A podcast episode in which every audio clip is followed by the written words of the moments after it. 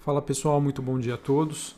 Começamos aqui mais um Morning Call nesta sexta-feira, dia 19 de março.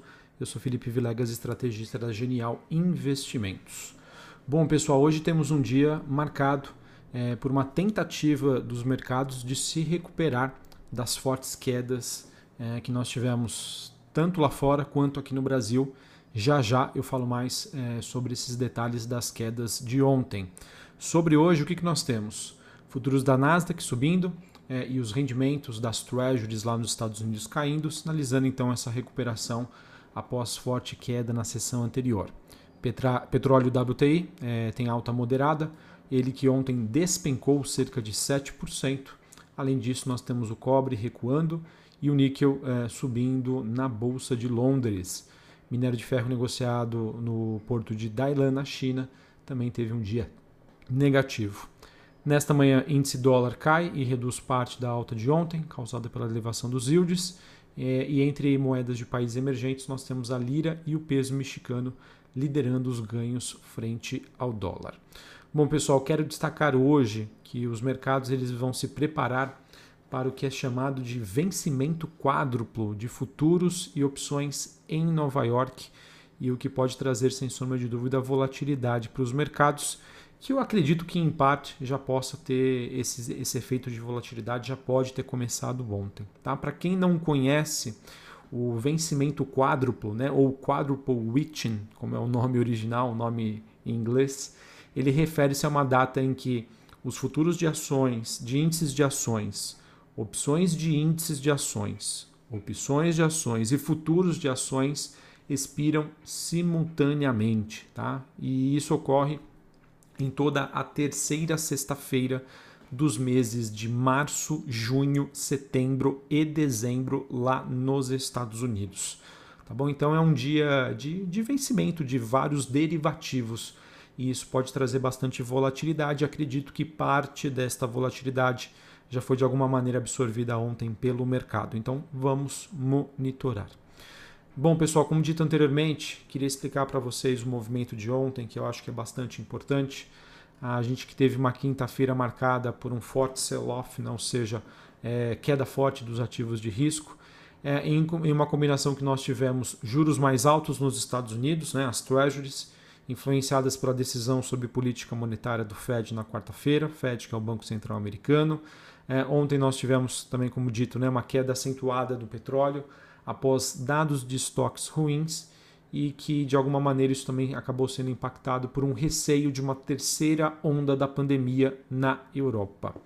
Pessoal, segundo o noticiário, de fato, estamos observando uma deterioração na situação de saúde em alguns países europeus. É, enquanto o processo de vacinação ainda é lento, é, na região, quando a gente compara, por exemplo, com Estados Unidos e Reino Unido. É, confesso para vocês que esse era um assunto que eu não me preocupava no momento, né? mas ele está ocorrendo.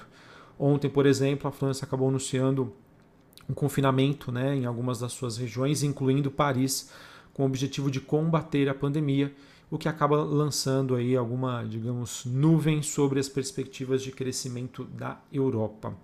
Quando a gente olha a situação americana, né, vis a vis com o resto do mundo, então fica bastante evidente como os Estados Unidos já começam a sair mais rápido da pandemia, ao mesmo tempo ele que ele tem um processo aí de aceleração das suas vacinações. Bom, pessoal, acho que os desafios então de saúde de curto prazo ainda devem ser relevantes. É, não podemos aí ignorar estes fatos, porém eu acredito que eles devem ser superado, superados à medida em que a vacinação ganha tração. Meu cenário base ainda contempla um curto prazo, então, bastante desafiador, com muita volatilidade, mas um cenário de recuperação econômica e normalização social ao longo do ano. Acredito eu, né, a média uh, dos especialistas espera aí que no segundo semestre a gente finalmente comece aí um novo normal, tá? Essa é a expectativa que nós temos. É, no cenário internacional ainda segue essa dinâmica então de abertura das taxas de juros nos Estados Unidos, o que acaba afetando negativamente setores mais ligados a crescimento, como tecnologia, que sofrem mais.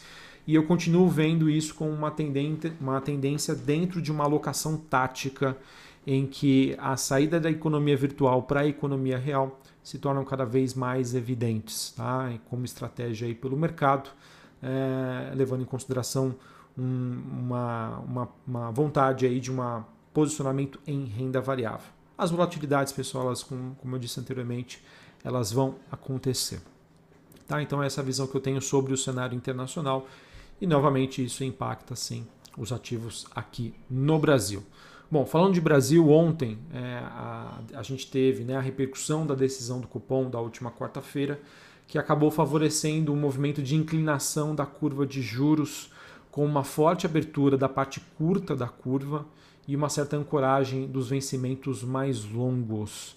É, por conta dessa ancoragem dos vencimentos mais longos, o real acabou ganhando uma atração, o real que acabou sendo uma das, uma das moedas com melhor desempenho mas é, digamos que a abertura da parte mais curta fez com que o Ibovespa acabasse sofrendo um pouco mais, além, claro, da movimentação global que acabou trazendo aí para baixo os ativos ligados a commodities. Então, destaque positivo ontem ficou, ficaram para as ações do setor financeiro, setor de, de, de seguradoras, que acabam se favorecendo dessa expectativa de normalização dos juros, em que a margem financeira dessas empresas acaba pode subir, né? pode ser aumentada. E o destaque negativo aí para as ações mais dependentes dessas taxas de juros, como o setor de construção civil, varejo e shoppings. Pessoal, eu particularmente acreditava que o efeito da curva longa poderia ser o suficiente é, para a gente ter um desempenho não tão ruim né, para construção civil, varejo e shoppings. É, não sei, talvez os motivos, né? Talvez a gente teve ali um, um certo estresse do mercado, um reposicionamento, mas eu acredito que em partes esses setores acabaram sendo influenciados mais pela parte curta e média do que pela parte longa. Enfim, vamos ver como que o mercado se, com, se comporta é, nas próximas semanas.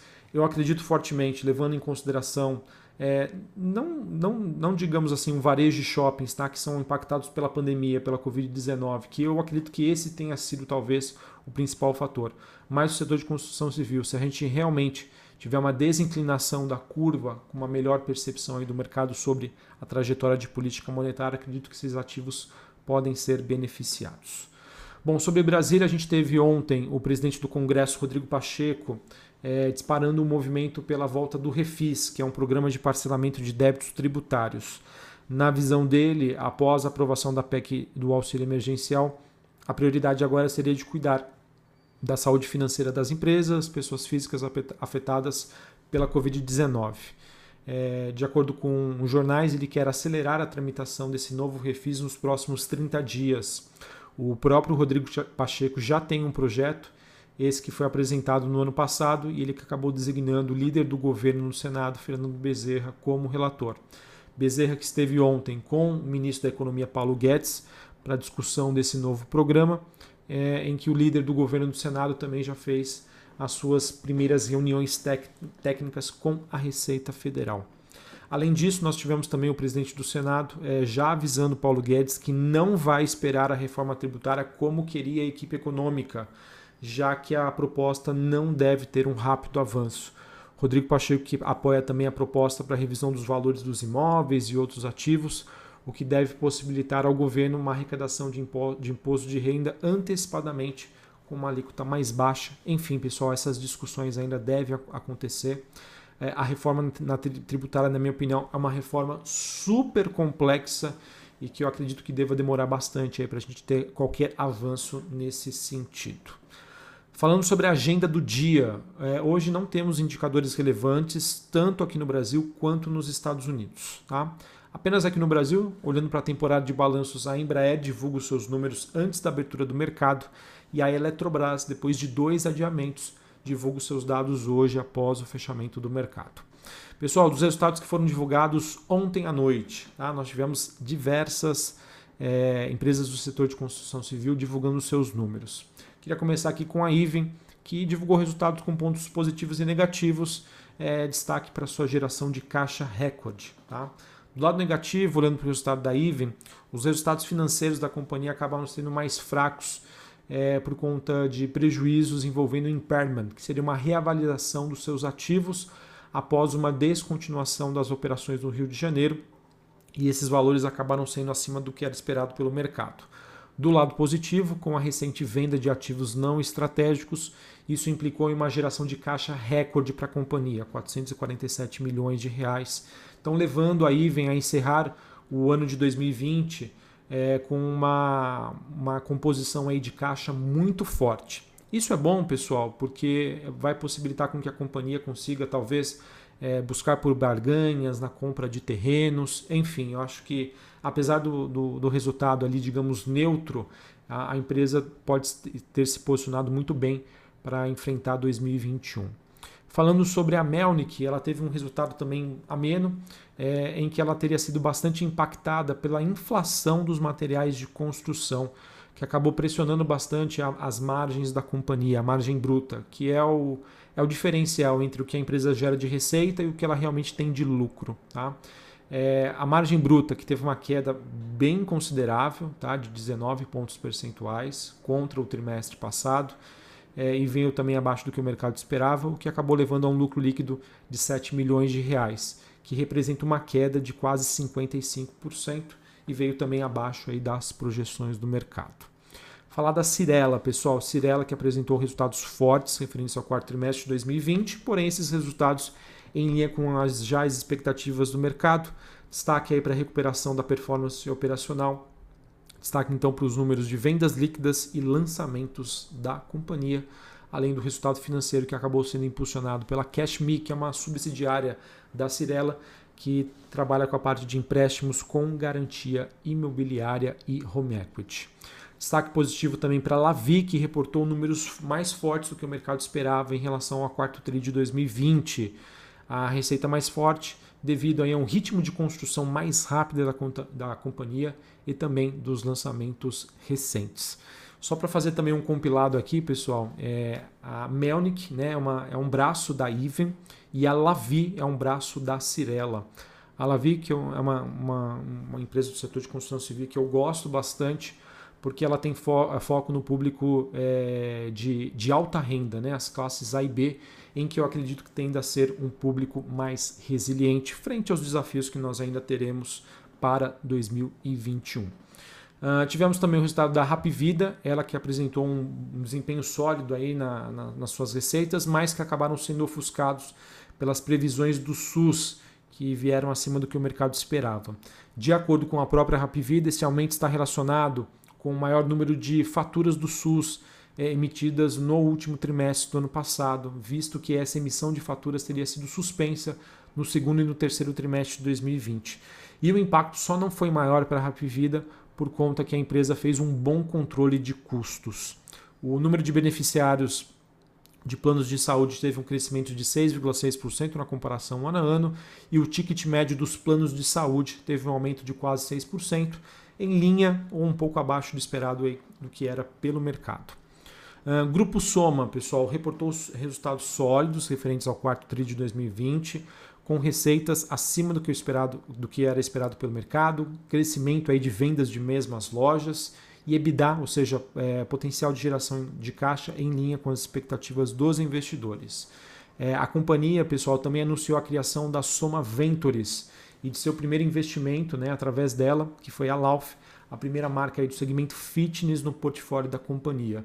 Enfim, pessoal, acredito que uh, possa ter uma repercussão positiva hoje no mercado frente a esse resultado mais forte do que o esperado e também sobre o anúncio da Soma Ventures. Né? Acho bem bacana, bem interessante como o grupo Soma está se posicionando é, em, e também em, na tentativa de passar para o mercado uma mensagem de positiva, uma, uma mensagem de crescimento. Para finalizar a temporada de balanços, pessoal, a gente teve também o resultado da CIA, que foi um resultado em linha com as expectativas do mercado. Tá? Foi um resultado bom dentro das limitações do setor. Novamente, destaque para o desempenho dos canais digitais é, e a sua receita estável na comparação ano a ano, mas acho que todos sabem, né, por conta da pandemia da Covid-19 aqui no Brasil e as restrições de mobilidade, é um setor que ainda tende a ser bastante impactado no primeiro trimestre de 2021, não somente a CA, mas como todo o setor. Bom, pessoal, outras notícias que eu queria aqui tra trazer para vocês. Ontem nós tivemos o presidente do Banco, do, do Banco Central, do Banco do Brasil, presidente do Banco do Brasil renunciando o cargo, tá? após semanas aí de ruído. É, enfim, tivemos aí a, também além dessa, dessa, dessa renúncia do presidente do Banco do Brasil, uma troca também na diretoria do Banco Central. Pessoal, eu acho que não é uma novidade tá, que a sair desse pedido de renúncia do André Brandão desde janeiro, né, desde, um, desde o, quando ele teria feito um anúncio né, de, um, de um programa de demissão voluntária, de um programa de fechamento de agências que não, acabou, não agradou é, muito o presidente Jair Bolsonaro, acabará acontecendo uma série de deteriorações e acabou então culminando no seu pedido de renúncia. Isso é uma notícia negativa, sim, tá? Deve trazer mais estabilidade para as ações é, do Banco do Brasil. E nós tivemos também ontem é, o presidente Jair Bolsonaro é, indicando para o comando do, do Banco do Brasil o administrador Fausto Ribeiro, ele que é atual diretor-presidente da subsidiária BB Consórcio, e essa sugestão aí foi do presidente da Caixa, Pedro Guimarães. Então, a gente deve, infelizmente, presenciar um cenário de bastante volatilidade para as ações do Banco do Brasil, por conta de todas as dúvidas do mercado em relação, em relação às possibilidades de intervenções do governo. Outras notícias que eu queria destacar aqui para vocês é que a 3R Petróleo informou ao mercado que deve realizar então uma oferta pública primária de ações, um follow-on com esforços restritos. Isso não é uma novidade do mercado, isso já havia sido especulado anteriormente, mas mesmo assim não deixa de ser uma notícia positiva para a companhia. E também nós tivemos a Vamos, ela que é uma empresa controlada da Simpar, uma empresa de logística. Ela que informou que celebrou um acordo para aquisição de 100% do capital social da Monarca Máquinas e Implementos Agrícolas por 16,1 milhões de reais. Esse valor que deve ser pago integralmente em dinheiro em dezembro de 2021, que também seja uma notícia positiva para a empresa. Bom, pessoal, acho que era isso que eu tinha então para passar para vocês. Hoje, nessa sexta-feira, um dia de ajustes é, que nós temos no mercado é, internacional. Acredito também a gente possa, possa passar por esse dia de ajuste. Lembrando, vencimento quádruplo de derivativos de futuros nos Estados Unidos, o que pode ainda trazer bastante volatilidade. Aqui no Brasil, acho que a gente pode ter uma boa repercussão desses é, resultados corporativos e também das outras notícias. Um abraço a todos, uma ótima sexta-feira, um bom final de semana e até semana que vem. Valeu!